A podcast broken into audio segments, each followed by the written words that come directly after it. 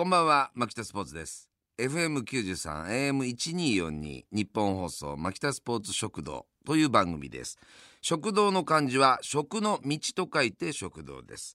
この番組は映画館で食べるポップコーン相撲観戦しながら食べる焼き鳥球場で飲むビールあーたまりませんね。などなど食にまつわるあらゆることをテーマに語ってまいります。え今回は前回メールを紹介したえ神奈川県のラジオネームドロイドさんのリクエストにお答えいたしましょう。メールの内容はこちらです、えー、牧田さんに質問です。コンビニに行くとレジ横にある揚げ物コンビニ横グルメ事情についていつもどのように楽しんでいますか？また最近発見したコンビニ横食品での おすすめがあれば教えてください。というですね。コンビニ横っていうそういう事情があるんですかね、えー、ホットフードってことかな？うん。えー、もちろんあります。ということで今回のテーマはコンビニ横グルメ事情という、えー、ことでお送りいたしたいと思います。これから20分間お付き合いください。改めましてこんばんは。牧田スポーツです。食にまつわることを語り食の道を進んでいく牧田スポーツ食堂という番組です、えー、今夜のテーマはコンビニ横グルメ事情というね、えー、本当にあのそんな事情を気にしてんのは当番組およびこのね、えー、メールを送ってくれた方なのかえー、あるいは牧田スポーツだけなのかということかもしれませんけれどもいやいやそんなことありませんコンビニ横グルメ事情っていうのは皆さんあるでしょ？ええあのコンビニのレジ横にねあの胸をワクワクさせてくれるものっていうのがあるわけじゃないですか。えー、僕なんかもいろんなあコンビニエンスストアに行きますよ。えー、家の近所にあるのがよりによってミニストップ。えー、いいでしょ？あの希少価値があるというかね見つけただけであっみたいなね。うんうん、そういう気持ちにちょっとなれるあのミニストップですね。で、イートインができるでしょ、ミニストップ。ね。午前中のミニストップはやばいっすよ。うん。大体ジジババがいますからね。で、それで長くなんかべちゃべちゃべちゃべちゃ喋りながら楽しそうにね、やってますよ。うん。そうそう。あと、もう一つ、うちの、そのミニストップからちょこっと、また離れたところにあるのがね、ファミリーマート。ねファミリーマート増殖中です。とにかくもうすごいでしょ？あれはなんかなもの一一時期のブルーギルみたいな感じでもうとにかく増え続けてるって感じがしますよね。うん、でもそれはあのあれですよ。よからぬ外来種扱いとかではなくてですね僕はファミリーマート大好きですよね。ねそれからもうやっぱりもう草分けと言われてセブンイレブンなんかも近くにありますね。セブンイレブンの冷凍食品。ね。あとこうレトルト系のさものとか。もうとにかくクオリティが高い。うん。あの金のシリーズね、えー、あとセブンイレブンブランドのいろいろなまあスナック菓子とかにしてもいろんなものを全部美味しいね。うん。あとね僕はやっぱねローソンなんですよ。あの何ですか？あのいでたちすっきりとしやがってこのえ？青いな。え？青いっていうブランドイメージが何とも言えずいいじゃないですか。でね僕はまあまあトータルお話ししますとですねえー、いろんなホットフード食べてますよ。それこそもうサンクスも今入れてませんでしたけども食べておりますし、えー、セブンイレブンはもちろんそうです。ファミリーマートミニストップ。うん。ミニストップのあのベルギーポテトって食べたことあり？皆さん。あら食感やばいね。うん。ちょっとでも味付けが濃いかな。ちょっとしょっぱめ。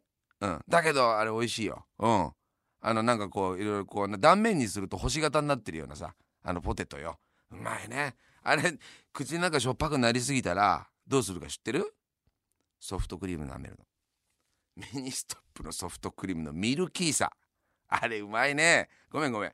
ちょっとミニストップ愛がもう爆発しちゃってるけど。あともう一つミニストップで言うとホットフードから離れていい？どうなのミニストップあのおにぎりの数。え？種類がもうバカみたいに多いでしょ？でも楽しいよね。あのみんな子供が考えたアイデアみたいなおにぎり。いろんなやつあるでしょ？奇天烈のやつこれ。誰が食べてんだろうとかって。意外とね肉体労働者系のおじさんとかあれ2つぐらい持ってレジのとこ待って待ってたりとかすることもありますけど。ああまあまあそんなことミニストップもとりあえずいい。ね。僕はえー、ローソンのあの串揚げシリーズがあるんですよ。串焼きシリーズ。あれが好きでね。あの鶏皮。皆さんあの食べたことあり？うん。あのタレ。とにかく濃厚なんですよ。そしたらこの番組ちょっと始まる前に当番組のねあの AD 君が「あれ実はあげてるんですよ」と「あげてる?」と「マジか」と「なんで君そんなこと知ってんだよ」とあの私あの実はローソンで昔バイトしてましたいたよ！青い彗星いたよ！いたねと思って。嬉しかったね。あれ実はあげてるんですってあのローソンのレジ横にあるあの串焼きシリーズ。あれどうも濃厚でうまいと思ったら揚げてるんだって。うん。僕はえっ、と普通のなんかね濃厚なねえっ、と焼き鳥が刺さってるものとあと皮とかをこう食べてもちろんその場で食べていただくのも好きなんですけどあれ家に持って帰っちゃうね。であのばらしちゃうね。であの卵で溶いちゃうわけ。あれ濃厚だからすげえ出汁が出てんのよ。うん。もちろん調子に乗ってる時は、ね、玉ねぎかなんか刻んでちょっと割り下かなんかもちょっと垂らしてね。うん。それでそれに、えー、そのそれらの焼き鳥の具材とかばらしたものとかを入れた上で卵で溶いちゃうなんてそういう何ていうんですかラグジュアリー感。ラグジュアリーローソン。もう自分で肝骨脱退してですねもうこれですよ。自分で構築し直すということですね。でそれであの丼にする。そうすると香ばしさとねジューシーさもありますしね。もうとにかく味の奥行きがちょっと演出されたりとかしてね。それができるのも濃厚さがあるからなんですよ。うん、であのー、やっぱりローソンって言えばあのヒット商品の唐揚げくん。あれうまいな。あれうまいな。でとにかく僕から言えることはあの肉は何っていうことを問わないで、うん、考えちゃダメなんですよ。感じるものなのローソンの唐揚げくんっていうのは。Don't think feel なんですよ。ブルース・リーも言ったでしょ。ねローソンの唐揚げくんっていうのは考えるな感じろっていうことですよ。はい。というわけでございましてですねここでちょっと一曲聴いていただきたいなと思います。えー、ユニコーンという、えー、グループがございますね。僕大好きでございます。抱けないあの子。聴いていただいたのはユニコーンで抱けないあの子。ね、え懐かしい曲なんですけどもこれあの付き合った女の子がどんどん太っていってしまうというですね、えー、そういった内容の歌なんですよ。非常にあのコミカルユーモラス。でユニコーンのエッセンスがこうこう結構詰まった曲でで僕大好きなんでございますけどね。やっぱあの油物を食べ過ぎるとねえー、ちょっと太ってってしまうと、え、いうことの問題もありますからあえてかけさせていただきました。さあ、え、今日はコンビニの横グルメ事情ということで、えー、僕のちょっとね、えー、コンビニの横グルメ、えー、癖をいろいろお話ししている告白しているそんな最中でございます。えー、ローソンのお話をしておりましたけども今度はね僕あのファミリーマートのことについてちょっとね、えーまあ、結構あそこはやっぱりあのファミチキという大ヒット商品とかねだからやっぱりコンビニのホットフード事情っていうのは、えー、ファミチキ以前以降で分かれてるということ言ってもいいんじゃないでしょうか。ね同業他社の人たちやっぱあのあのファミチキををなんか似たものとか作れって多分大号令がこうかかったんじゃないですかトップから。ね。それで似たような類似品というのいっぱい出回しましたけどやっぱりあのファミマートのあのファミチキっていうのはすごかったね。うん。とにかくあの油はどこからそしていつまで出続けるんだっていうぐらいのなんていうかこうがはにゅって噛んだ後にこうドローと出てくるじゃないですか。ね？えーいってみんなこうなんかうん。そのファミチキの妖精たちがうわーっと出てくるじゃないですか。流れ出てくるね。あれすごいね。うん。うん。どこの部位なんだっていうことは問うちゃダメ。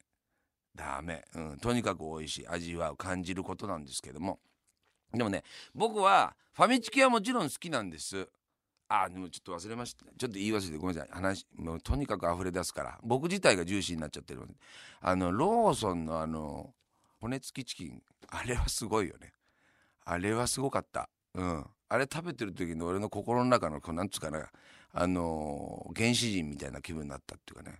かじりついてる時にもの体内のこうなんかプリミティブな野生みたいなものがこうほとばしる、うん、そんな気分を演出してくれるあの骨付きチキンもうまい。まあまあまあそれは置いてきましょう、えー、ファミリーマートと言ったら僕はねコロッケ。これねこれがね好きなんですよね。でこれも僕の癖なんですけども。このねコロッケをですね僕あの必ずソースをねお付けしますかみたいなこと言ってくださるんですね店員がね。でもいらないよと。僕はあのプレーンでいただきたいからと、うん。えー、で、えー、とそのまんまいただいてですね。でねあの、おにぎりあるでしょ？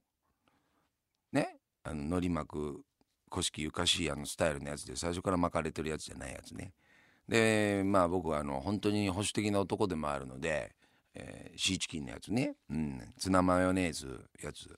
あれをこうねコロッケ食べてでおにぎりガブッと食ってコロッケ食べておにぎりガブッと食うっていう。で飲み物をその間に飲まないで軽い窒息状態を作るんですよ。